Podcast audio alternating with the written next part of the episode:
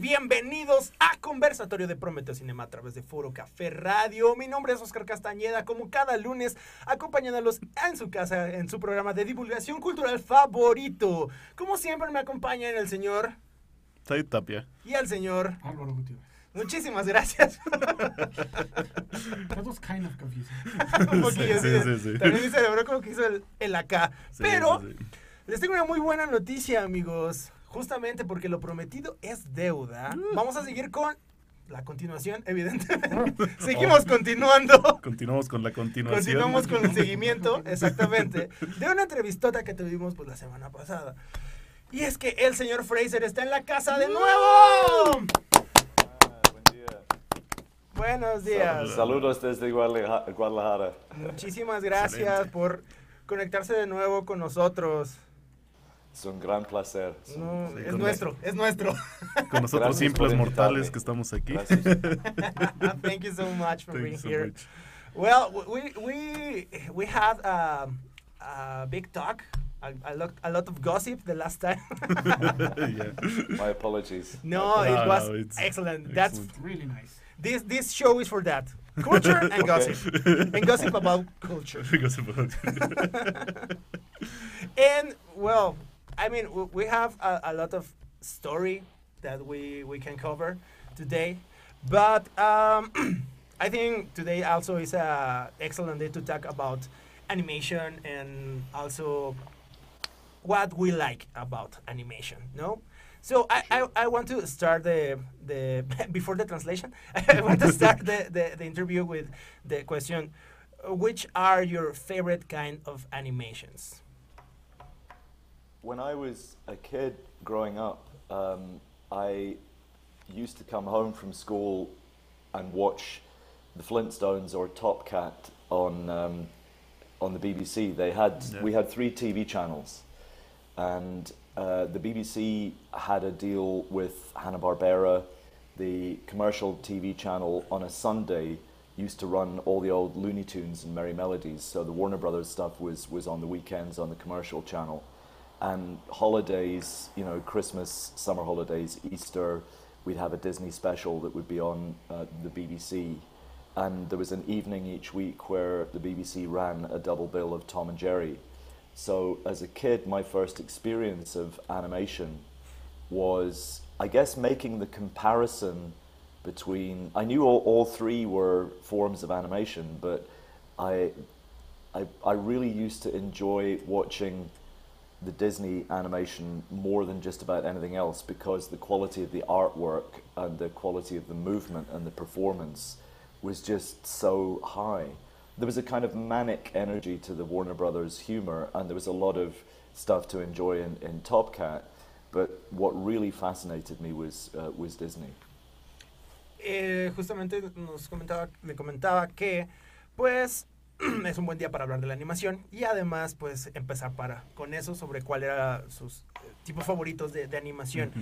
Entonces, señor Fraser nos comentaba el hecho de que, eh, pues justamente cuando era niño existían estos tres canales, ¿no? Y que podían pasar justamente la, en la BBC, pues estaban los Picapiedra, Mm, ¿no? Ten- tenían justamente este convenio con, con Hanna Barbera, muy común también para nosotros, Sí. grandes recuerdos. Y, y, pero posteriormente también existía pues toda la parte de los Looney Tunes, los. Merry Melodies, ¿no? Y en, digamos, como que en temporadas, ¿no? Así como, gracias, Navidad, festividades, mejor dicho, Sí. era pues toda la parte de Disney. Y que a pesar de que pues justamente el humor, el humor de Warner Bros. es eh, muy específico y es como muy fascinante, como que el estilo de animación de Disney siempre fue como algo que le llamó muchísimo. Sí, que tenía muchísima calidad en ese entonces y digo, todavía la tiene, ¿no? Pero puede Excepto en los guiones. pero Excepto en bueno. los guiones tal vez, pero ahí están, dile. Sí, sí, sí. Great, great, great quality still, but the scripts are kind of confusing now. Well, I, I think the the world of animation is confusing now. I think we have far too much animated entertainment content. I think that it's turned into a, a, kind of oversized, um, over. There's an oversupply of distraction and entertainment, Mhm. and I think the problem we're facing is is whether or not we are really active in the way that we respond to entertainment. And I think we're becoming increasingly passive, that we just consume more and more entertainment, and people compare their opinions online about whether they like this movie or that animated film or this video game. But the reason we have storytelling as a species is to try and solve problems. And I, I, I feel what is so inspiring about what's happening here in, in Mexico is that you have companies like Photosynthesis, uh, which exists to support certain causes. So they've done animated films about childhood cancer. Uh, their most recent Disfraz para Nicolas, the hero is a 10 year old boy with Down syndrome. And these more real life um, experiences and stories, I think we need more and more. Um, so I think it is true that when you see the movies that the biggest studios like Pixar and Disney are, are producing just now, it, it, they're kind of there's a feeling I've had with the last couple of Pixar movies that they're, you know, it's one of the one of the people at Pixar. It's like their turn to be a director, so they get a feature film to make, and that's not a reason to make a feature film. Uh, uh, making a feature film is a lot of money. It's it's millions and millions of dollars. And I feel you better have something to say if you're using up that kind of time and that kind of resources. And I'm not entirely convinced that we're getting the same impact that movies like Finding Nemo or Iron Giant, I think, is another great Oof. example. Oof. But um, but a lot of what is coming out as animation, I think we just have way too much of it and not too much consideration about what the purpose is of having this animation uh, and why we're telling these stories. Oscar, ¿te gustaría ayudarme con la traducción? No, noté todo. Un poquito como Pero sí. Ajá, al Sí, principio. no noté, pero sí, la parte, la parte este, inicial pues nos dice que más bien hay mucha animación, eh, hay mucho contenido, parece que hay mucha producción de animación y no hay tanta... No te- entendemos las razones de por qué hacemos toda esta animación. Entonces, una producción, es una superproducción de este tipo de animación, eh, debería tener un sentido, digamos, más allá. Mm, No nada más hacerse porque puede hacerse y se hacen porque pues, y significan mucho Ajá, dinero. o ¿no? Hay solo por entretenimiento, cosas por el estilo. entretener, ajá. Pero debería de haber una razón más allá de por qué se hacen este tipo de animaciones. Sí, nada más como puntualizar el hecho de que eh, pues considera que estamos teniendo un papel muy pasivo de pronto con todo lo que hacen los, los majors en, estos- en estos Precisamente tiempos. solo lo consumimos Exactamente. sin estar digiriéndolo, básicamente. Y, y lo interesante que le llama la atención de, de México son como estos otros estudios independientes, ¿no? Que tienen justamente personajes más reales, ¿no? Como un niño con síndrome de Down, hablar de, de justamente el cáncer, ajá. ¿no? Y este tipo de cosas que son más tangibles, ¿no? Al, al momento de, de considerar eh, una historia, ¿no? Y sobre todo justo eso, ¿no? El, el considerar para qué estamos justo generando esa, esa historia. No, it, it's amazing how, uh, and also see uh, where these kind of stories come from.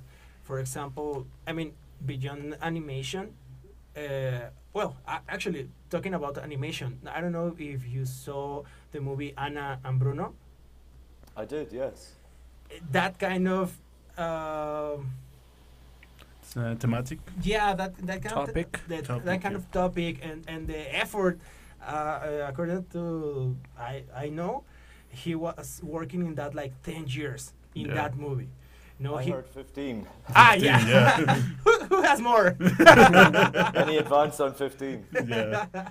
yeah, it's a lot of time working on that, and you you can see that effort in the movie, you know, because maybe it's not the photorealism uh, in the textures Yeah, or ma- it- maybe it's not a perfect uh, Yeah. production, but, not, Uh-huh. but the the story Yeah, the the story storytelling is- has has the the strength to to to make the people feel stuff Yeah, I, I, the, my, my own point of confusion with Ana y Bruno was who the people were that they, what was the audience, what was the intended audience. mm, yeah. Um, I grew up in a family where um, mental health was a very big issue. My father's sister was one of the first women in Scotland to run one of the major, as we called them, mental hospitals at the time.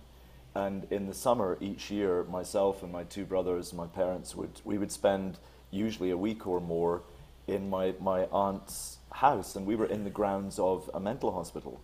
And um, I appreciate that there's a very powerful difference between the Mexican or the Latin American aesthetic in terms of dark content Yeah. or um, s- stuff that is very kind of gothic or horror driven. Um, but personally speaking, I felt it was badly misjudged because I, I've, I thought that it had some tremendous work in it, some fantastic design.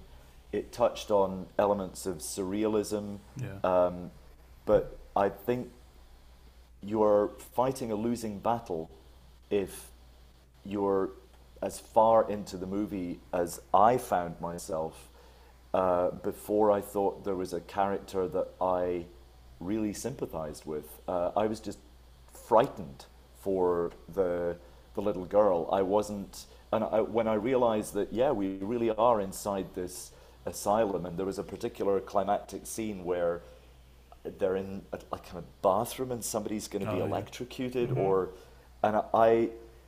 I, I understand the need and the desire to be different and to be non-mainstream and to be not like the Miyazaki movies and not like the Pixar movies, but I I felt it had not really decided which audience it was trying to please, and I couldn't imagine wanting to say to any friends of mine who had children, "You really have to show them Ana y Bruno." it's like, you know, it's yeah, something to enjoy in holidays. yeah, I wouldn't. I wouldn't sit down on a holiday weekend and watch Ana y Bruno. Um, you know, I'm, I I would love to promote and compliment and celebrate all the fantastic work that went into it, and I think it came from a good place, and it was bold and brave, and it broke new ground. But ultimately, um, there has to be a very clear picture of what you're trying to say to whom. And I couldn't work out at the end of it what the actual message was. It seemed like a kind of uh, carnival, like a kind of dark circus. Um, but I didn't come away thinking, ah, okay, I learned something there. I just felt uh, shocked. and um, when you've got that number of people working for that length of time on something that's chasing that size of an audience and a return on its investment, I think it's um, unwise, put it that way. ¿Quieres hacer la traducción? Ah, bueno. No, no. Eh, no, no quiero. bueno, justamente pues habla un poco como de que la película tiene como esta... mm, Bueno, eh, inicialmente, porque tampoco lo dijeron, o sea, hablan sobre la película Ana y Bruno, Ana y Bruno, una sí, película que tiene unos cuantos años y que mencionaban que se tardó como 15 años, ¿no? En producirla. En, Sí, yo dije 10, Ajá. pero, Pero no, serán no, 15, tenemos sí. más. Sí, Sí, que es, es una película que, bueno, sí, ahí sí, ya si quieres, menciona el Ajá, bueno, Fraser. es una película que pues toca temáticas eh, pues un poco escabrosas. escabrosas, ajá, y que también es como que se diferencia mucho de películas como de Pixar, de Disney, ¿no? Pero que a pesar de que hay un gran trabajo detrás de ella, eh, se podría decir que no tiene como un fin, ¿no? O, bueno, no tiene como muy claro hacia quién está dirigida y como qué mensaje está dando, ¿no? Entonces ahí se ve un poco, bueno, así muy a resumidas cuentas, se podría decir que es este un poco sin, sin razón de ser, ¿no? Sí, es justamente como eh, la, la cosa que comentó el señor Fraser es el hecho de que pues se pierde un poco entre a- hacia qué público va dirigido porque no podría como recomendarle así Ajá, a un sus, niño, ¿no? Ajá, exactamente, hacia sus amigos con hijos. Hey, ve a ver a Ana y Bruno, ¿no? Sí, como, porque- específicamente por escenas como esa que menciona el señor Fraser, de Ajá. me parece que van a electrocutar a alguien, ¿no? Ahí o algo porque- así. No, incluso por decir al inicio hay una escena de un payaso de juguete que empieza como a, Sí, exacto. a moverse muy raro, ¿no? Y, y- y esto viene mucho a colación porque justo eh, para el señor señor Fraser, la, la cuestión de salud mental pues es un tema muy cercano a, a su familia. De hecho, Ajá. justamente pues durante el verano pues también pasaban tiempo tanto en hospitales psiquiátricos como, psiquiátricos como en casa de, de una de sus tías, ¿no? Ujú. que justamente pues vivía con, con estas circunstancias. Entonces, pues desde esa cercanía con el tema, ¿no? Y, y que te barajen, ¿no? Este tipo de, de circunstancias Sí. evidentemente, pues como que intentas, digo, se agradece el hecho que se hable, pero también es importante marcar como... No solo el fondo, sino la forma. Exactamente. Y Y- supongo que mucho en animación y en este tema, ¿no? Y, por ejemplo, eso pasa muchísimo justamente si tú empiezas a ver los cortos de titulación del CUEC o de todas estas escuelas de animación, o todo esto, creo que justamente el a dónde quieren llevar una historia es el principal problema justamente en la creación de, de cualquier, de cualquier cualquier, medio, medio, ajá. ¿No? El, el por qué lo estás haciendo siempre se vuelve una situación un poco complicada para algunos y creo que también es lo que diferencia Sí, pues la al- profesional ¿no? de, Ujú. de- del amateur. Porque no sabes también si vas a ofender a alguien con ciertas representaciones, ya sea de minorías o de eh, justo personas incapacitadas o por así, Sí, claro, se tiene siempre, creo que desde el respeto siempre Sí. es lo más interesante, o sea, se puede hablar siempre cuando pues, te- sepas hacia dónde quieres llevarlo. Ajá, ¿no? and it's it's important to to to think in where you want to take your your storytelling and also um, i- i- we, we are talking about how that is the difference between the professional storytellers for saying in in some way and amateur storytellers no? because it's more common that amateur storytellers uh, are like okay i want to do this but i don't know why no i, I want to make this character but i don't know where i'm going to take it Yeah, and I think also um, throughout the history of cinema, there has been uh, there have been two different approaches to making movies. Uh, there's a really good book that came out in 1997, written by David Puttnam, who produced Chariots of Fire, The Mission, a, a lot of really uh, famous movies from the 80s and early 90s and he was in charge of Columbia Pictures for a while, a, Brit- a British um, producer. And the book was called The Undeclared War, and it looked at the way that in the United States, film developed as a, an industry, as a business, whereas in Europe, there was more of the sense that it was developing as an art. As an art, yeah. And particularly in countries like France, you know, you have this the, the whole idea of the auteur or author theory of cinema. yeah. And I grew up in Scotland, and I was obviously early on very influenced by alternative and uh, um, you know uh, marginal filmmaking. I, I, the stuff that was not mainstream, because I'd been an art student. You know, we had to. That was the stuff that really mattered, and I only ever heard Disney's name being mentioned as an insult when I was an art student. Mm. That was that was crass and that was commercial. But the plain, cold, hard reality is that when you are spending that much money, there is nothing heroic about making a movie nobody wants to go and see. And yet we've turned it into a kind of badge of honor in certain cultures that, well, nobody watches our movies because movies that attract a big, big audience, they're, they're meaningless, they're crass, they're commercial, and it's full of merchandise. It's just, it's a complete failure to do your homework about the history of cinema, to think that there's something um, wonderful about producing movies that only your best friends and only the kind of cognoscenti want to see. And I don't think we have the time or the resources um, to be behaving that way in, in movie making now. I, I don't think 2022, with all the problems we face globally, is a time when the world really needs a bunch of people going around going, oh, but nobody understands my artistic vision. who, gives, you know, who cares? Like, Who cares? If, Yeah, if- if you want me to care about your artistic vision, give me a damn good reason to care mm. about it, which means give me a damn good story that's actually going to influence something in a positive way. And I think we do have plenty of examples of that in animated storytelling, in film, in television, and video games, but we don't have enough. And we have to be very careful about this idea that making movies that have a tiny, tiny audience is somehow means that we are better human beings than the people that chase after the, the bigger audiences. I just think that's nonsense. I before make the translation, I think I was thinking it's also fighting and winning the right, no, to to somebody care about our artistic vision. I agree. I, d- I don't think anybody is. Nobody has a, a natural born right to give me millions of dollars and I'll make my movie. Uh, really? Okay. Wait, sorry. Tell me why.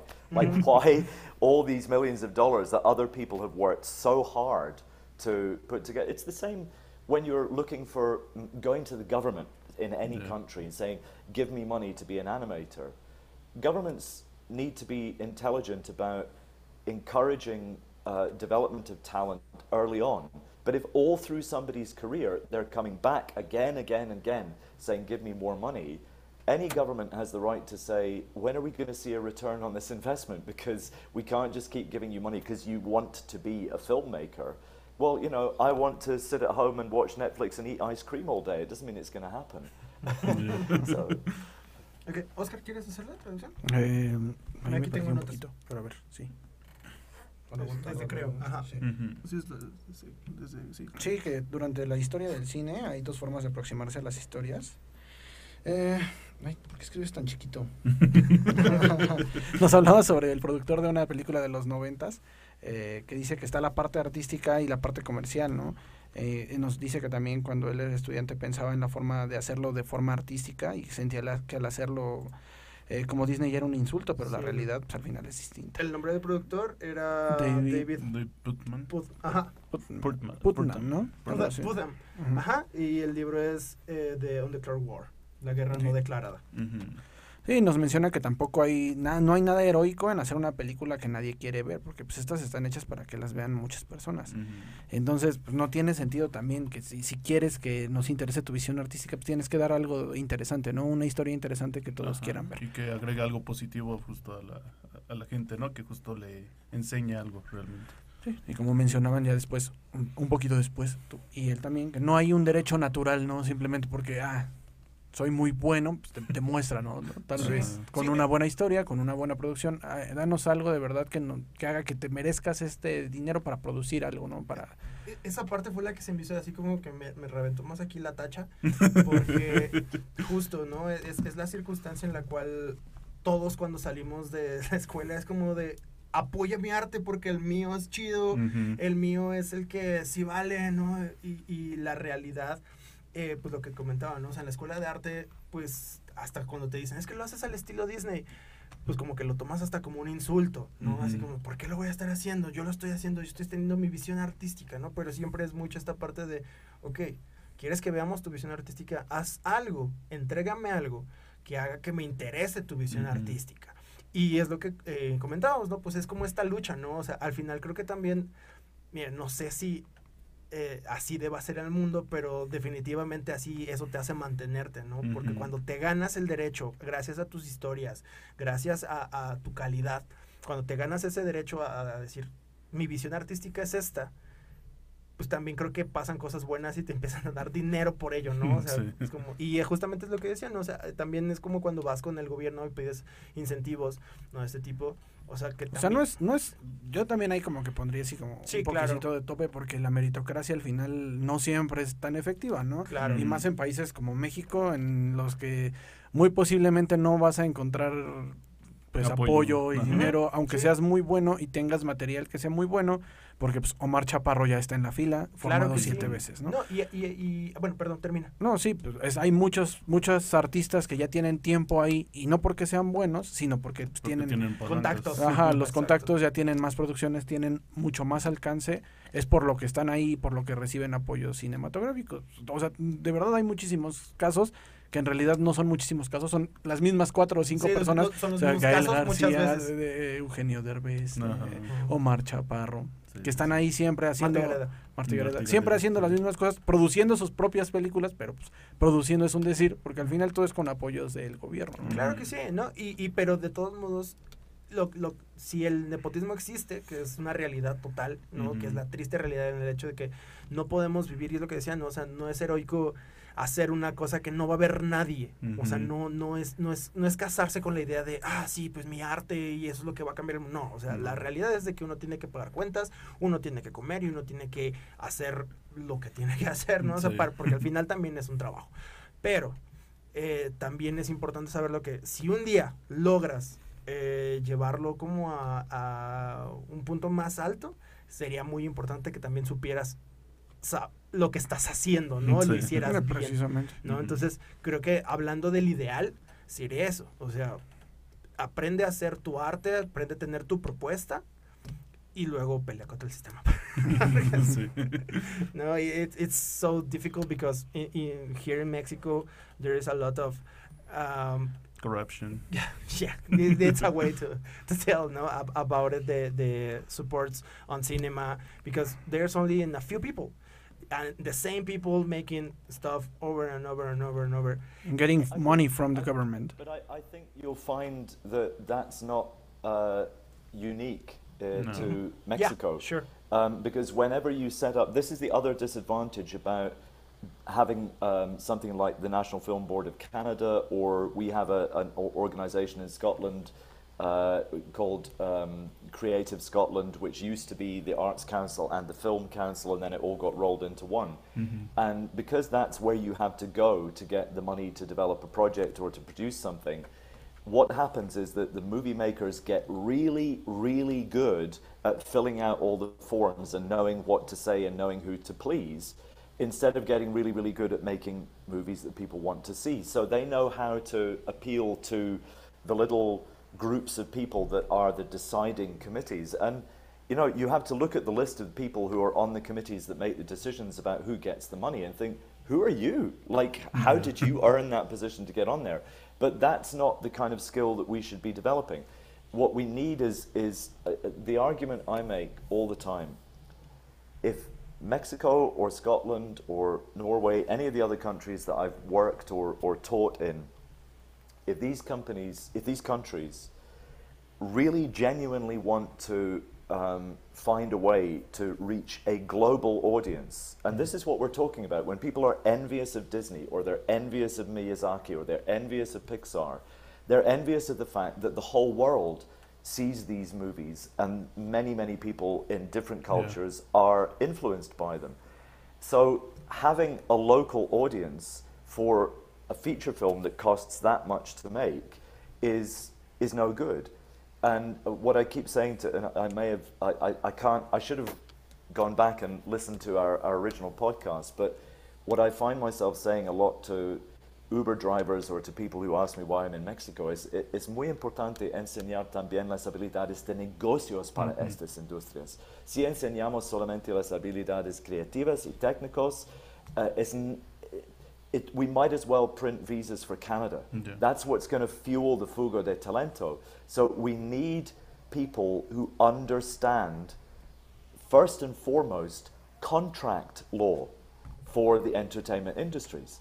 Because there are people who are signing contracts they should not be Mm, yeah. signing. And in the longer term, the money in these, these industries is not in the work. The money in the longer term is in the ownership and control and exploitation of original intellectual property. Yeah. And that's why Mike Oriegas, the guy who set up Photosynthesis Media, he was on his way to study to be an animator at Vancouver Film School, and he noticed this other course to do business studies for the entertainment industry, and he thought, if I study, I'll, I'll go back to Mexico and be another unemployed animator, but if I study the business side, I can create a new model for animation, which is exactly what he's done. Yeah. And if you look at what um, Ram Tamez did, he won the Annie Award for La Bestia, which was there. There, are, you know, there's a, a film, a feature in production Yeah. at Photosynthesis, also on the same theme. But there is Ram Tamez who gets the opportunity to go to Gobelin in Paris, and he works with two other students and takes that opportunity to tell a story about the economic migrants in, in Latin America in a way that is highly accessible, very, very moving. And I just think that's a, a great indication of what the future holds for Mexican animation and storytelling talent. But we've got to do it in a way where we're thinking not just about which prizes can I win at which festivals, but where will this be screened, shown, streamed in a way that eventually it will make back the money it costs to make. And that has to be part of our education for these industries, not just let's all be endlessly creative. No, let's not. If that's all we can do, go and do something productive, roll your sleeves up. But if it's just the idea about you i- indulging yourself with your creati- creativity, um, I think we really need to question that. el, eh, justamente pues, comenta que no solamente es la cuestión de México, ¿no? En todos lados se vive esta situación en la que al final tienes que pararte frente a un comité y llenar los formularios que tienes que llenar Sí. para y que justamente hay gente que se vuelve muy buena llenando formularios para que le sigan dando todo eso, evidentemente más los contactos y más todas esas situaciones y que se vuelve y que deja de lado pues toda la parte de crear historias, crear películas como pues los ejemplos que ya dimos anteriormente, ¿no? Nada personal, solo pues es que ahí están las Sí, muy buenos para impresionar o para comunicarse con estas personas que están en las posiciones de poder para otorgar Sí, la- la- presupuestos y no tan buenos ya para hacer cine, ¿no? Exacto, para no. producir contenido. y justamente eso es lo que nos lleva a la, la siguiente parte, ¿no? Ellos saben, conocen la parte del negocio. Ellos sí están como muy metidos Ajá. y es justamente lo que eh, el señor Fraser comenta, ¿no? O sea, en las escuelas no nos No nos enseñan. la parte del Eso es algo negocio. que sí habíamos ya platicado. en la Exactamente. anterior Sí, sí, Sí, sí. justo con Mayumi decíamos eso, ¿no? Sí, o sea, el, el hecho de inten- de intentar, y que espero que este programa sirva para algo, amigos, para que aprendan y se exhorten. Por cierto, nuestro nuevo curso de negocios para artes. No, pero sí es súper importante el hecho de que eh, justo en las escuelas no se está dando esto, solo te enseñan como la, la factura. La parte creativa. Y, y hay también. personas con estos contactos que solo conocen la parte de negocios, entonces, y que en ningún momento pues se conjuntan, ¿no? O sea, no existen. Y, y pues lo que comentaban es de que a- al hecho de, de- de empezar a aprender este otro lado, uno también eh, puede empezar a generar una forma distinta de aproximarse a lo que viene siendo la industria y la creación, porque no solamente lo haces desde la parte de fac- factura, Factura, sino también lo haces desde la parte económica, que puedes empezar a gener- generar condiciones distintas y puedes empezar a Sí, generar... Pues a moldear la industria, ¿no? Porque también aquí en México creo que todavía no está muy bien definido eh, toda esta parte de la es un animación. monstruo. Sí, está así. Entonces, este, pues sí sería bueno que empiece como a regularse todo esto, ¿no? Porque igual eh, yo sé de muchos estudios que no te dan seguro, no te dan nada, ¿no? Eh, por, por ser un animador, entonces te explotan y solamente te dan esta parte, ¿no? Pues un poco lo que pasó con Villanos. Ajá, con villanos. Ujú, exacto. No, o con Villanos o con Hazing Hotel, me parece. Eh, o sea, las propuestas están padres, pero sí salieron un montón de, De quejas de- historias de- como de- Rockstar Game y Sí. cosas así, o sea, de explotación. de, crunch, Ajá, exactamente, ¿no? Entonces, pues sí son situaciones que uno se tiene que empezar a cuestionar cada vez más y a buscar, porque justamente por eso es que existe toda esta fuga de talentos y toda esta situación que, eh, a pesar de que se valora en otros lados, pues nunca regresa. Ajá. Y, y lamentablemente es una oportunidad muy buena para poder recuperar esa inversión y que se pueda seguir haciendo y generando una maquinaria realmente, pero también entender el hecho de que sí, o sea, sí está bien padre tener la visión artística de este asunto y es importante que se domine y que se, se exprese, pero también entender que pues al final vivimos en este sistema y hay Sí, que básicamente aprender. tenemos que hackear el sistema, ¿no? Ajá, exactamente, entender, entender cómo funciona el negocio o empezar a generar una forma en la cual funcione también como negocio, Sí. ¿no? Entonces, eso es, y, y, y justo no pensar solamente, lo último que me gustó muchísimo, no, no pensar en los premios, Ajá. ¿no? Sino justo en ver cómo a futuro eso puede empezar también a regresar gracias al hecho de que se pueda eh, transmitir, se pueda ver No, en más incluso que deje huella con algo, ¿no? Sí, y que empiece a, eh, a inspirar a más personas porque es increíble como eh, estudios justamente como Disney, Warner y todos estos. Como Ghibli y todo Ajá, esto, es que como Ghibli, exactamente. eh, Pues son tienen- mundiales, Exactamente, tienen audiencias mundiales y tienen esta influencia tan grande. Y al final del día, este pues se hace pensando en eso, ¿no? Ujú. Tienen, tienen muchos, mucho Ghibli tiene como esta parte artística y también la parte de, bueno, sabemos que es un negocio, entonces No, y Vengan también por decir reino. tienen una parte de dar reflexión, ¿no? Por decirle la princesa Mononoke, eh, habla mucho sobre justo cuidar la, la naturaleza, ¿no? Y pues es increíble realmente esa película, tanto en, en fantasía y todo esto, y creo que comprime muy bien todo esto. Sí, claro, totalmente. Ajá. No, and finally, because we, we, we don't want to. Uh, To be- talk a lot. no, we want to talk a lot. Yeah. Actually, I want to I want to talk for hours, but no, I, I, was I don't want to uh, let beside the the experience around uh, the other projects where you have you have been. So also, uh, I think could be great for the audience if you tell us a little bit about your experience in, in Space Jam, for example. No, th- uh, thinking about this part of business, thinking about this Yeah. part of projection, thinking of this part of of art. of art and, and, and all the, the technology that was used also in that moment for make the, the caption. So how was this experience also in, in Space Jam?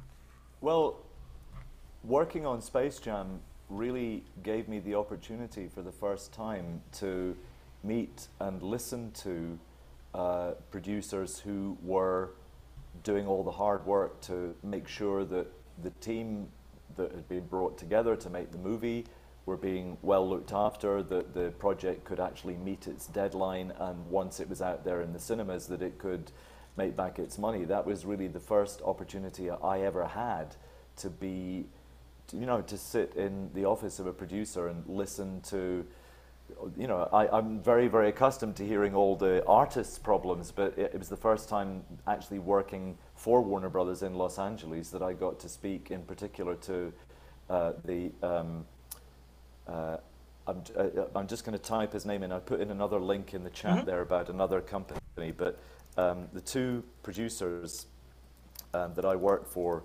on Space Jam were Ron Tippe and Allison Abbate, and Mm. Allison Abbate is now VP at Warner Animation Group. Casual. So uh, they, they, the, one of the things that's most memorable for me, if you want to start by translating that, is that that was my first opportunity in the chaos of what was happening to rescue a very, very difficult project, actually to sit and hear from the mouth of the producer what the pressures and problems were that, that, that they faced. Os- Eh, sí, Space Jam. Fin. Gracias, buenas noches. Fue la primera oportunidad que tuvo el señor Fraser para de verdad trabajar en una producción eh, que tenía que llegar a sus a sus deadlines, a sus eh, fechas de Sus fechas de entrega, entrega. que tenía este digamos eh, todo un poco más esquematizado, ¿no? Nos menciona que trabajó ahí con dos este, productores, que de hecho una de ellas ahora es este vicepresidente de animación de Warner. De Warner, sí. Este, Casual. sí, Sí, el ¿no? señor eh, eh, Alison Aparte. Sí. Ajá. Y, y- y me perdí ahí un poco ya después. Y pues básicamente eh, justo pues fue importante esta oportunidad porque escuchaba toda la parte de los artistas, ¿no? Pero en este caso que fue ya en Los Ángeles, fue la primera vez en la cual ya se pudo también sentar en un cuarto a poder hablar con los productores y ver realmente lo que se necesitaba hacer, Ajá. ¿no? Para poder producir esta, esta película. But one, one of the things that will give you the clearest idea of the true nature of the production process on Space Jam is, is the crew T-shirt. So this is this is, this is the front of the T-shirt that we all received after finishing working on the movie. But they did it like it was a, a like a rock tour, so Space Jam World Tour. And if you look at the, the, the they've got the list of um, how many people got married, how many Oh. uh, meals got brought in, how many. So it's uh, there were two weddings, seven catering and craft services, nine different cities around the world, 18 studios, 21 receptionists, 22 accountants, 57 production assistants. Ron Tippe's lunches at Balducci's. So opposite the building that we worked in was an Italian restaurant called Balducci's. Mm-hmm. and when new people joined the crew at any level in any department, Ron Tippe would personally pay to take that department out to lunch and let the people introduce themselves so that he knew everybody that was working on the project and what they were, were good at and what their ambitions were. How many people do that? But that was all the lunches. That was, you know, 67 different luncheons.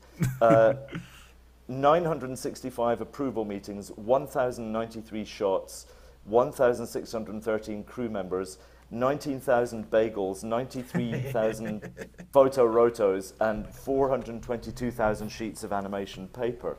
So when you go into the movie theater or you download the movie on, on your computer or, or whatever.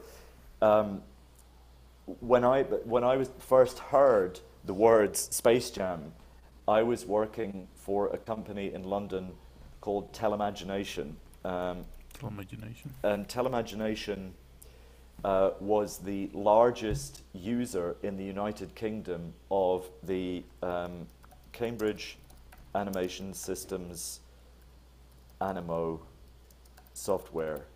I don't know if you want to translate that before it gets too much information. there was a lot of information, but not that much. um, also, i- if, if you could uh, show the T-shirt again, a little closer to the camera. Yeah, all the numbers there. Okay, pues básicamente lo que el señor Frida nos comentaba, thank you so much, ah, era que una de las cosas de trabajar en Space Jam que podía notar realmente la diferencia, ¿no? De, del proceso allá en Los Ángeles fue, pues justamente la playera del crew, que la diseñaron, pues, eh, justo como a forma de, de tour, de, de, de banda de Ajá, rock. banda de rock. Pero justamente detrás de, de todas estas fechas, pues más bien era como los sucesos importantes que pasaron durante la producción, ¿no? Hubo Ujú. dos bodas, todas las, eh, los bagels que se comieron, Ajá, ¿no? To- toda la parte, eh, ajá, que había un restaurante italiano así enfrente, que viene también en la, en la parte cuántos de esos almuerzos hubo y que justo cuando llegaba alguien de cualquier departamento, el mismo productor Ron Tip, él pagaba, por el departamento para pues, dar como esta bienvenida, ¿no? Entonces estamos, estamos hablando también de todo este proceso de, del hecho de que salgan a flote en estos proyectos y pero también la inclusión que, que existe como como Pues tienes un equipo unido. Exactamente. Con algo así tienes de verdad un equipo unido. No, y, y, y pues justo pues, veíamos ya en pantalla, ¿no? O sea, to- todas las actividades y todo lo que se reunió durante este proceso con todos los números que Todos los hubo. números, sí. ¿no? Y, y que justamente no- eh, nos comentaba el señor Fraser que pues, él la primera vez que escuchó la palabra Space Jam fue, estaba trabajando en Londres justamente en una compañía llamada Telemagination, que este, trabajaba con... Con Animo, eh, que es Cambridge Animation Systems, que era un software ¿no? de animación en ese entonces. Exactamente. Ok, we're good. So the, the, one of the things that um, w- when I joined Cambridge Animation Systems, the reason that I answered the advertisement in the newspaper, they were looking for somebody with experience of the animation industry, not necessarily with any experience of computers, to come to Cambridge to learn the system and help to teach other people in the animation industry how to use the software. And this was at a moment in time where these industries were, a lot of people in these industries were very, very frightened that the computer technology was going to take away their work and destroy the industry. And hmm. I was already ready for the idea of working with computer technology because my father was a journalist and a publisher. Hmm. and I am very strongly in favor of trades unions when trades unions do what they are paid to do, which is to protect workers' rights, look after health and Mhm. safety. But one of the, there were several unions that went very, very power hungry, hungry and crazy in the 60s and 70s, and one of them was the union that pr- protected the people in the newspaper industry who arranged the little metal letters in a line, who did what was called hot metal typesetting. Every day, sometimes for two, three editions of a newspaper, if you bought a b- printed book or a printed magazine or a printed newspaper, the typesetting was done by hand with tiny bits of metal that had the letters on them. And when the computer um, programmers developed digital typesetting, the unions in the UK absolutely point blank refused to accept this new technology. And it caused a huge amount of tension, friction, and confrontation. And ultimately, it lost Scotland the publishing and printing industry that had taken hundreds of years to build up.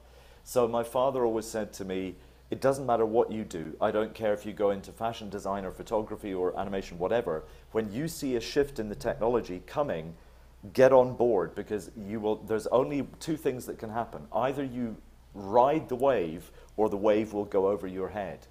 and when I when we finished Roger Rabbit and we were making all these television commercials in the style of Roger Rabbit, all the post production was being done by digitizing the 35 millimeter film. We were still working on paper and everything was still being photographed, but I thought this is the beginning of where this starts taking over in our industry, and I've got to get on board with that. So when I answered the job ad, I really didn't think I had a chance of being taken on board, but they asked me to come on board. I then had, in a real hurry, to try and learn a system that had been in research and development for three years with, with um, uh, speculative investment. And then we had people coming in for two weeks to be trained how to use the system uh, less than a month after I joined the company. So I was really thrown in at the deep end of having to become computer literate at the age of, um, how old was I? 32 when I joined the, that was the first time I ever had a, an email address was when I was 32. First time I sat down in front of a computer. You still have that email address?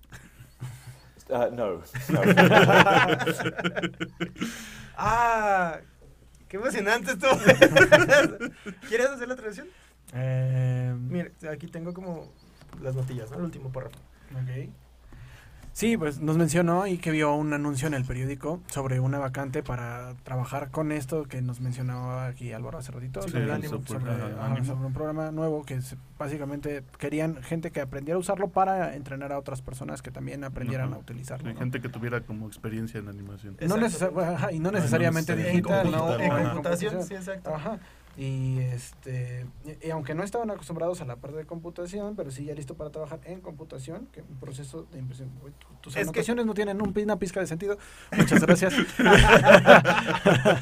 Básicamente el hecho de que eh, pues toda la parte de la historia es enfocada al hecho de que eh, el padre del señor Fraser era, era periodista.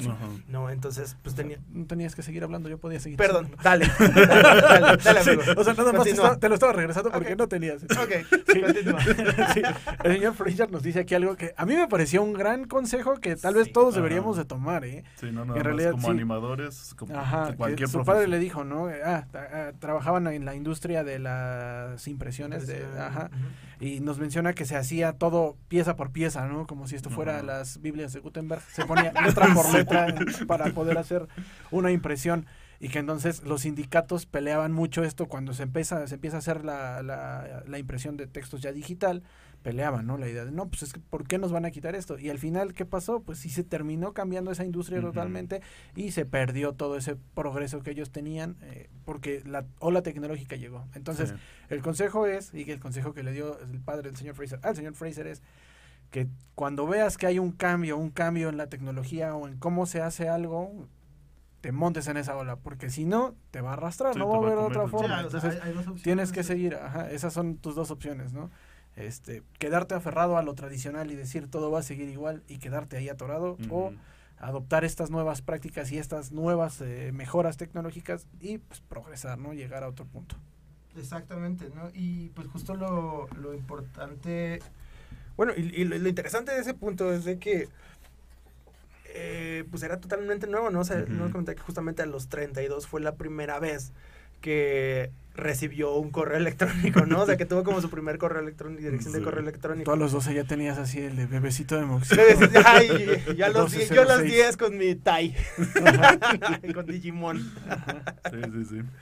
No, pero justamente es como súper importante esa parte, ¿no? El, el hecho de, de no casarnos con la idea de que todo va a ser de esta forma por siempre. ¿No? Y que esa es la mejor forma de hacer las cosas, porque es obvio que muchas veces van a cambiar las circunstancias, pero Ujú. si tú te casas con el, ah, es que esto, porque es viejo o es tradicional o es clásico, es lo mejor, y después todo se ve O superado. porque te dicen vas que a es lo quedar- mejor, porque dicen que es lo mejor. te vas a quedar ahí estancado. Sí, ¿no? no, el, Gran- el- el- gran- el hecho de entender que la tecnología avanza es importante Sí. para la vida. Y muchas veces la economía se mueve con la tecnología y Ajá. entonces es como de, Sí, mm, todo lo tienes que demás seguir ese a proceso. quedarse obsoleto, ¿no? Realmente. Ujú, ujú. Entonces, pues, ¿sigues o te quedas ahí, básicamente? Sí. Pues mi Windows XP todavía jala. De hecho ya no tiene actualizaciones desde hace como cinco años, pero pues sí. Si Pero entras a internet podrías pero- eh, tener un virus ahí. Muy probablemente, amigo. Ah, ok, keep going. Another part of my work with Cambridge Animation Systems was not only to be there at the Cambridge Animation Systems office in, in England, where people would come from the United States, Poland, New Zealand, people were coming from animation companies all around the world to learn how to use this system. ahead of making the decision whether they would invest in it. So we were training people who had not yet bought the software. They were training it, uh, training their people to find out whether they really believed it could make a difference to their company. And the early version of Animo was really designed to provide a service that most animation studios were not looking for. But one of the things that many animation studios working with pencil and paper around the world, they wanted to be able to do what Disney had already started doing with their CAP system, which of course Disney did not make available to anybody else, mm-hmm. where you could digitize the line artwork and flood fill the colors so you could digitize and speed up the ink and paint process, which was one of the hardest, most difficult, and most expensive parts of the process. And it was only at the end of 1993 that the software engineers really uh, developed and delivered the digital ink and paint. And the minute the digital ink and paint process was available, on, on top of which they had one of the first node-based compositing systems to kind of replace what the, the, the rostrum camera was doing, that just caused a, a sudden rush of investment. So the two biggest companies that were like, now we're going to buy your software because now your software is doing what we need it to do. One of those companies was DreamWorks, the other one was Warner Brothers. Mm. Ay. Uf, Uy. Casual. Uy. ¿Quieres traducir esa parte ahora, por favor? Uh, bueno, justo dice um, Fraser que, sí, no. que otra parte de su trabajo eh, no fue solo estar en Cambridge, sino ayudar a enseñar el software y la versión inicial que no estaba hecha como para lo que los estudios en ese momento buscaban. Eh, pero pues que ya estaban buscando, toda, la parte de, esa parte de, poder emular lo que Disney ya estaba, de que evidentemente no compartían con nadie. Exacto. ¿no? Wait, sorry, what, what I should have said is that, that, that, what I was going to say was that the other part was not just training, but going to events like SIGGRAPH, uh-huh. to events like National Association of Broadcasters, to these huge conference centers in Florida, Las Vegas, Amsterdam, London, and spending sometimes a whole week sitting on a stand surrounded by like 65,000 delegates from, you know, from different industries, and people would come up and you would do the demo and say, this is what our software does. Mm-hmm. And so I was like, as well as a trainer, I was part of the sales team trying mm-hmm. to go around and make sure that people understood what the benefit could be to their company of buying mm-hmm. our licenses. Siendo que no solamente era la parte de entrenar gente, que de por sí venía como de muchos lados, ¿no? De, de otras compañías. Sino que ir a conferencias donde pues, se mostraban todos estos softwares y qué lo que hacían, y justo Fraser tenía que ver eh, pues la forma de enseñarles a los demás. y, también que no solamente la parte de, de, training, sino también la de ventas. De ventas. de ventas totalmente. Y, y pues, eh, luego me perdí, luego qué. No sé, está tu lista del súper, creo. sí, no, eh, pero que justamente conforme fue avanzando el, software, eh, eh, hubo un momento donde ya generaba como los procesos que los estudios dijeron, de entintado y de toda la parte que dijeron, sí, ahora sí esto es lo que queremos, precisamente empezó a haber como una inversión masiva en este tipo de procesos. Y una de las compañías que más invirtieron en esto fue básicamente DreamWorks, y, que pues nosotros sabemos dónde terminó eso en Shrek. sí. So the, the the team that were setting up to make the first animated feature film at DreamWorks wanted to make a big original epic called Prince of Egypt, and that was mm-hmm. directed by Brenda Chapman mm-hmm. and Simon Wells and Steve Hickner, and you know because Katzenberg had left uh, Disney, Disney, to set yeah. up to compete with them. David Geffen was from the music industry, totally understood the business side. Steven Spielberg mm-hmm. grew up being influenced by movies like Pinocchio, so they were they knew where they were headed with their animated storytelling. Warner Brothers got off on a very different footing. They started differently. And what happened that really triggered the idea at the Warner Animation uh, studio that they could also do a feature film because the history of Warner Animation was purely short format. It was Looney Tunes, Merrie Melodies, never more than seven minutes long. Mm-hmm. And they had been asked to work with Nike on an advertisement for the Super Bowl, which is the most expensive mm-hmm. advertising slot on North American television. And it was Michael Jordan and Bugs Bunny advertising Nike shoes. Mm-hmm. And that caused such a sensation when it was broadcast that they thought, hang on a minute, if people still have a place in their heart for Bugs Bunny, And Michael maybe Jordan. Michael Jordan. and Michael Jordan, maybe they could still be interested in Tasmanian Devil and Sylvester and Tweety Pie and all these other characters. So they built the Space Jam um, story around just, you know, starting from the, the, the departure point of that commercial. And the problem was they, they were going to be using the Cambridge Animation System software to make the movie. They were also going to be working with a company called CineSite. And I was the guy in London who had been working with the CineSite office in London to, the first time ever that digital information went from somebody's hard drive in a computer onto 35 millimeter film. Um, that happened from my computer in the Telemagination building in London on a, an anti-smoking campaign for a, a German, an animated anti-smoking campaign for German television, alongside three or four test scenes from Space Jam that nobody was supposed to know that we were doing, but we were doing them for a guy called Uli Meyer, who had his own animations, a German animator, had his own animation studio in London. And I, I knew Uli, I'd worked for him, and he designed a lot of the um, characters, the monsters, and his studio produced an enormous quantity of the hand animated work for Space Jam. And we were their first point of call for how do we do this digital ink and paint? How do we do this digital compositing? How do we get these images onto film? And I was quietly doing that at my workstation in this tiny little animation company in London called Telemagination, while the big wheels were turning in Hollywood for we need people, we need people, and we need software. Cristo Jesús. That was how I felt at the time. yeah, I, I, I, I guess. Cada dia. Yeah. um, uh, uh, the time is we are running out of time, and that's so sad because I can talk about this Whole day. uh, yeah, the whole day, but I will translate this and we go through the conclusions, ¿ok?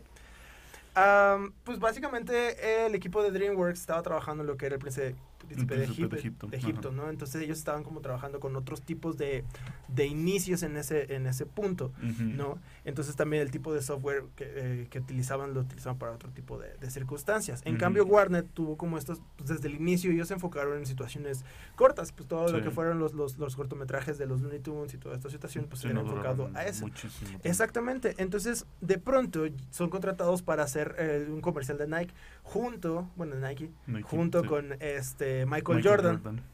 Exactamente, que se volvió así brutal, o sea, fue- de por sí Michael Jordan sé que es una figura icónica, pero era una situación cultural muy, muy, Muy fuerte. fuerte. ¿no? Entonces, y pues si lo agregamos también a lo que era Tunes, entonces pues ajá. justamente era de, pues ok, creo que aún hay un poco de cariño por estos personajes, ¿no? Entonces, ¿por qué no hacemos una y construimos una historia alrededor de toda, de toda esta situación, ¿no? Entonces, pues es como súper interesante que justo en estos momentos de transición, o sea, de las primeras veces que se trasladaron como imágenes de, de un disco duro, ¿no? Que eran imágenes de 35 milímetros, ¿no? A través de, de Del internet, internet. fue gracias justamente a esta computadora, esta estación de trabajo que estaba en Londres, ¿no? Y fue gracias a partir de esa computadora en la que estaba el señor Fraser, ¿no? Y que él estaba en medio de, pues, estos procesos de, de- Ajá. de- de creación y de producción, ¿no? Y que, pues, justamente era lo que le decía, ¿no? Cristo Jesús, porque, pues, así se sintió como intentando recibir la información nueva, intentando coordinar toda esta parte, allá, sí. ¿no? Y, y que también, pues, justo trabajaron con este Uli Meyer, ¿no? Que tiene estudio de animación en, en Alemania, que fueron los que se dedicaron en gran parte a todo- hacer todo el diseño de los, Monstars, y gran parte del trabajo en, en papel de lo que fue al final, pues la producción de, de Space, Space Jam. Jam. Y pues eso se resumen, básicamente imaginen el hecho de vivir la transición, uno de tecnología dos veces, Dos veces. Sí. Live the, the transition twice Rabbit and also in Space Jam. Eh, imaginen vivir eso eh, dos veces y las que falten, Y las que supongo. faltan, Ajá, y las que faltan todavía. Y pues no sé, es como súper impresionante el hecho de ver cómo avanza la industria, cómo, Ujú. cómo siempre está buscando este tipo de cosas, pero también quién está detrás de, de esos cambios y el darle rostro Ajá. A, a estas cosas. Sí, ¿no? O sea, porque, mucho- justo lo que pasa mucho con las películas es que a veces nada más la cara es por decir el director, ¿no? O uno que otro productor por ahí, pero todo el demás equipo. pues, nunca nos quedamos a ver los créditos y no nos damos cuenta de cuánta gente de verdad es la que está No, detrás incluso de a veces en los créditos no o- ponen a todos, ¿no? Eso también. Sí. Entonces, pues sí es importante como saber quiénes están detrás de ello y pues, No, y valorar todo eso, exacto, ajá. valorar todo el trabajo que hay detrás de ahí y sobre todo, pues lo más importante, ¿no? O sea, entender que como creadores, pues tenemos que también abrirnos a aprender todos estos lados también, ¿no? O sea, no, no solo casarnos con Sí. eso, ¿no? O sea, es nuestra visión también llevarla, pero saber también cómo llevarlo, ¿no? Porque pues uno nunca sabe en qué momento pues le van a pedir hacer una película con los Looney Tunes y. Michael Jordan. Thank you so much, Mr. Fraser. Yeah, really, we appreciate. You're very welcome. And the if you interviews. Want to do it, if you want to do a part three, if we keep running out of time, just let let me know. But um, Maybe, maybe Yeah, we, I- we should make a whole season about. Yeah, about it. well, Do you wanna, there- do you wanna have a podcast? yeah, you want some podcast. there's a there's a danger of making it sound as though, um, you know, I kind of think or imagine that my career or my role in the industry has been somehow, you know, really uh, like I'm such an important person. Um, for me, the reality is a, a lot of what I went through in the period that I was involved with these studios and these big projects, it was a real kind of shock and surprise to me. And we were learning at that time every day new things that we couldn't anticipate. The situation here in Mexico is is different. There are similarities though. And I believe strongly that a lot of what we went through, if I can get that communicated to enough people here in Mexico, Mexico will not necessarily have to repeat those mistakes mm-hmm. or to be afraid of those same kinds of change or, or obstacles. And one of the things I keep saying to people um, because I'm constantly asked, you know, why did you stay in Mexico? You know, you're like everybody else is trying to get to Canada, and you've moved here, and you're you're staying here, and um, the clay is still wet here in Latin America. Y- Nobody has to create an industry that duplicates all the errors or the failings of the Japanese industry, the Canadian industry, the American industry. If we can encourage everybody who's genuinely interested in advancing these skills in these industries as a way of building a really productive, healthy, wealthy, creative sector, it's a simple case of doing the homework and finding out how these other industries became so successful, but also making yourself aware of some of the really crazy mistakes that they made. And if people are prepared to do that homework in preparation for building something original and different here in Mexico, I think that the industry that can be built here can be kinder, more sustainable, and the wealth that it generates can be of benefit to many, many more people. Mm. Because if we set up another system here that just means that there's a tiny number of people who make an enormous amount of money off the backs of everybody else's effort, and all the people who are really doing the hard work don't see any long term benefit for it, I don't want to be part of building that. Because I've worked in that system and it sucks. And I think that the opportunities here are related to what the need is in Mexico. And you want better hospitals, better schools, better uh, healthcare, better um, you know agriculture, better the, the money. These are not separate things. The entertainment industries and the wealth that they can generate can be of benefit across the board. It's not just about making a few executives rich. It's about saying we want a culture that is rich and is profitable and beneficial to the people who pay to go yeah. and see the movies or play the games. Thank you so much. ¿Quieres traducirlo, amigo? Eh, sí, el señor Fraser nos dice que eh, en sus andanzas en la industria pues hubo algunos obstáculos, ¿no? Algunos problemas y no, fu- no fue todo tan fácil. Pero que a pesar de que muchas de estas personas que ya se fueron a otros lados le pensionan por qué él se quedó aquí en México, él dice que es porque aquí, aquí todavía las cosas se pueden cambiar, la arcilla está fresca, ¿no? Entonces, a diferencia de otros países como en Japón o Canadá o Estados Unidos o en Europa, que las, eh, las industrias ya están muy consolidadas, aquí todavía existe la posibilidad de cambiar ese esquema, de poder hacer cosas distintas y generar una mejor industria, una industria que sea distinta, que sea más amable, Más que tenga saludable. Ujú, más saludable, que, que tenga un mayores beneficios para más personas, que no sea simplemente eh, hacer ricos a unos pocos ejecutivos, a unos pocos productores, sino que de verdad esto tenga un impacto pues mucho más amplio, ¿no? Más horizontal en la sociedad, porque no solamente esto de la industria del entretenimiento o del arte eh, impacta en la misma industria, sino que va más allá, dice el señor Fraser, ¿no? Puede impactar en mejores eh, servicios de salud, en mejores, eh, en una mejor economía, en una mejor agricultura, en una mejor vida para todos, ¿no? Que todos tengamos una mejor eh, distribución y todo esto se puede lograr todavía en México porque pues porque todavía hay forma de hacer una mejor industria. Y con eso me quedo.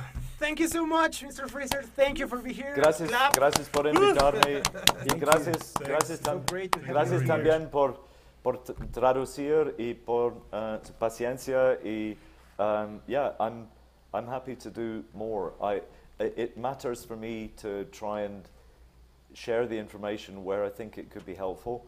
And in the 1980s and the 1990s, we all had the excuse that we didn't know this was all brand new, like alien territory. That's not an excuse anymore.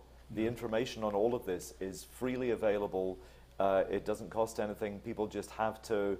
Well, it costs a little bit, but people. if, if, if, if the, the, the other thing that I would finish on is you cannot implement a non-existent plan, and I want to know what the plan is for th- these industries in Mexico. Because if nobody has a plan, we need to start thinking about making, you know, if there's no national plan, then we need to start thinking about a local plan. If there's no local plan, what are we doing within our individual university? But you cannot expect to accomplish something if it's like expecting to have a movie when you haven't written the script.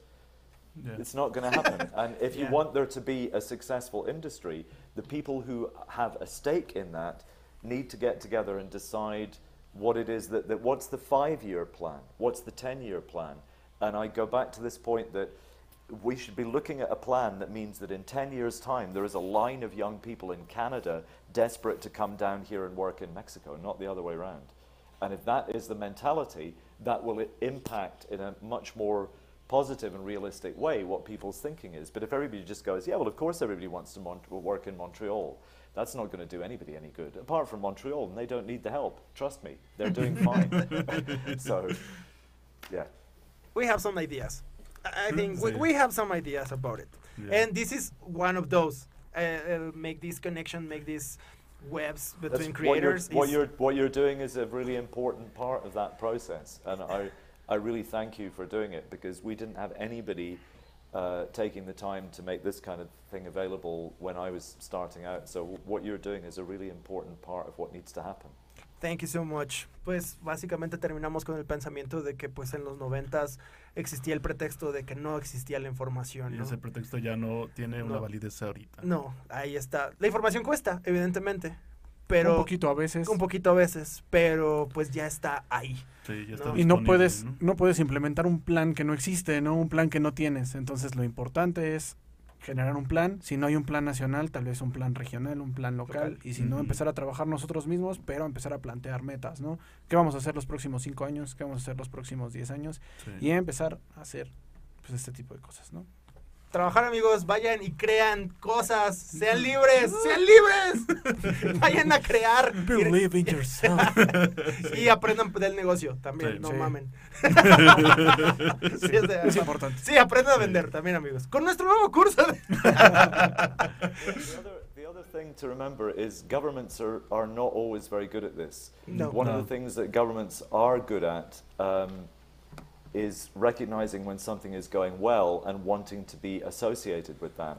So, in order to, you, you want always to be encouraging people to produce high, the highest possible quality of work in every area. And that's one of the dangers at the moment. We have a lot of very, very bad animation all over the world. It's badly drawn, it's badly written, it's badly colored, it's badly put together, and it's massively successful. That's not an excuse for making more bad animation, just the fact that, oh, it makes money. There are lots of things that are not good for the human race that make a ton of Then, money. Yeah, we can Um, stop that.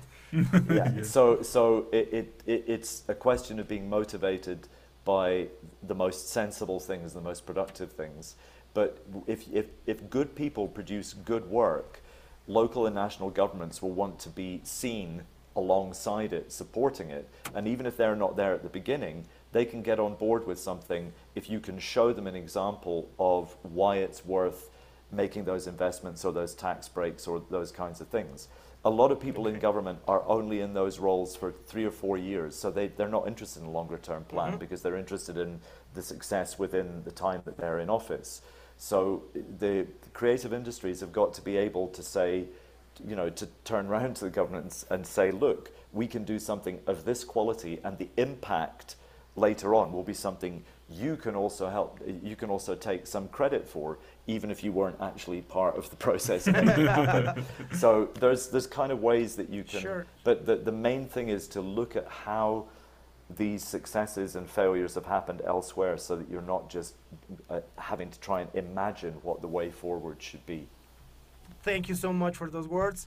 We're not out of time, but yo soy Said Tapia, Álvaro Álvaro Gutiérrez, Gutiérrez. Oscar Castañeda. Muchísimas gracias. Thank you for being here. Esto fue Conversatorio de Prometeo Cinema. A big hug for everybody. Eh, César Grajales en los controles, Juan Carlos Hernández en la producción de este programa. Thank you so much. Nos vemos la próxima y gracias el Pato Lucas por estar presente. Nos vemos la próxima semana. Muchísimas gracias. Hasta luego. Gracias a todos.